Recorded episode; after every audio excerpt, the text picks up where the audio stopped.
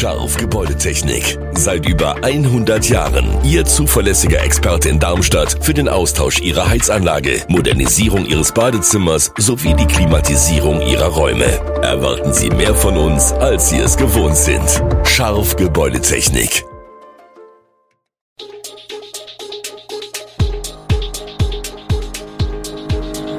Gude, unser morgendliches News Update. Das Wichtigste aus Südhessen für Sie im Überblick.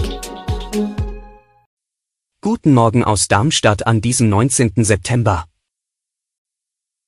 Tankstellenüberfälle in Darmstadt und Griesheim, autofreier Parking Day am vergangenen Wochenende und das Staatsbegräbnis der Queen am heutigen Montag. Das und mehr hören Sie heute im Podcast.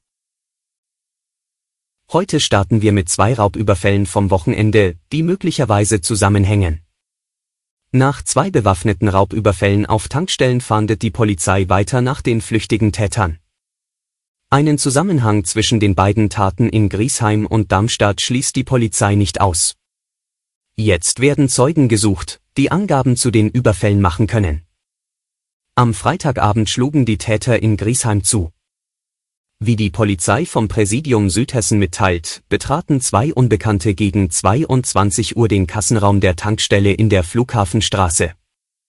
Sie bedrohten den Angestellten mit einer schwarzen Schusswaffe, der ihnen daraufhin Geld aushändigte. Die Täter flüchteten mit dem Diebesgut in Höhe von mehreren tausend Euro. Der Angestellte blieb nach Angaben der Polizei unverletzt. Der Raubüberfall in Darmstadt folgte dann am Samstag, der Tatort, eine Aral-Tankstelle in der Niederramstädter Straße. Ein unbekannter Täter betrat nach Angaben der Behörde um 20.45 Uhr den Kassenraum. Er zog eine schwarze Pistole und nahm sich mehrere hundert Euro aus der Kasse. Die Angestellte wurde nicht verletzt. Insbesondere weil die Täter vom Wochenende noch immer flüchtig sind, bittet die Polizei um Mithilfe. Weiter geht es mit dem Traum vom autofreien Darmstadt. Ein Wohnviertel ohne Durchgangsverkehr, dieses politische Ziel rückt langsam näher. Die Darmstädter Regierungsparteien hatten das Vorhaben mit dem Titel Autoarmes Bestandsquartier im Koalitionsvertrag vereinbart. Der Antrag für den Start des Pilotprojekts liegt jetzt vor und soll nächste Woche im Stadtparlament diskutiert werden. Am Wochenende machten neun Initiativen zusätzlichen Druck. Im Rahmen des internationalen Parking Day sperrten sie einen Teil der Liebfrauenstraße für Autos und demonstrierten, wie man den Straßenraum anders nutzen könnte. Die Straße ist Teil des Lichtenberg-Blocks, der als Favorit für das Vorhaben der Kommune im nächsten Jahr gilt.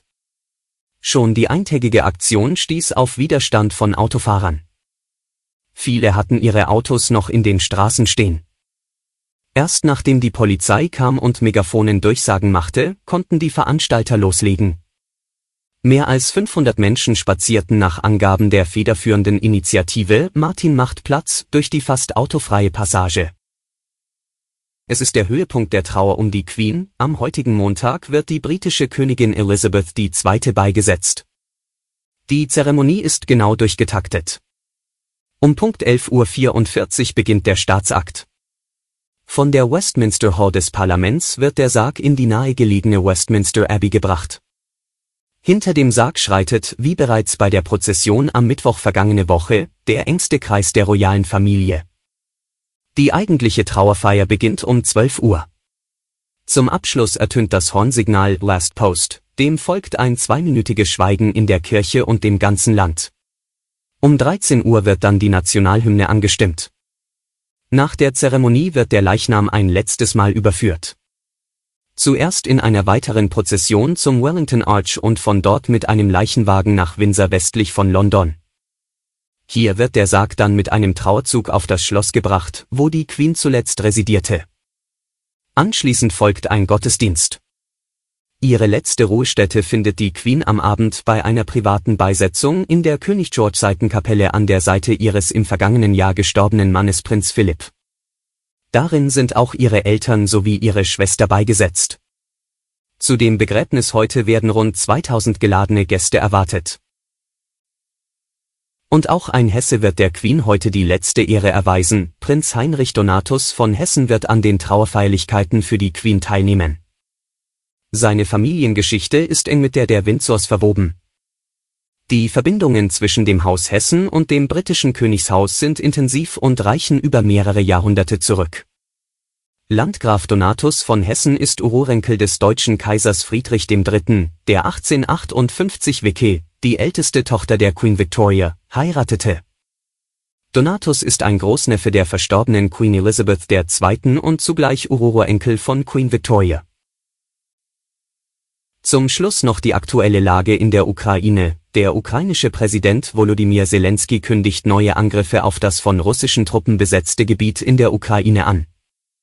Vielleicht erscheint es irgendjemandem unter Ihnen so, dass nach einer Reihe von Siegen Stille eingetreten ist, doch das ist keine Stille, sagte Zelensky in seiner täglichen Videoansprache.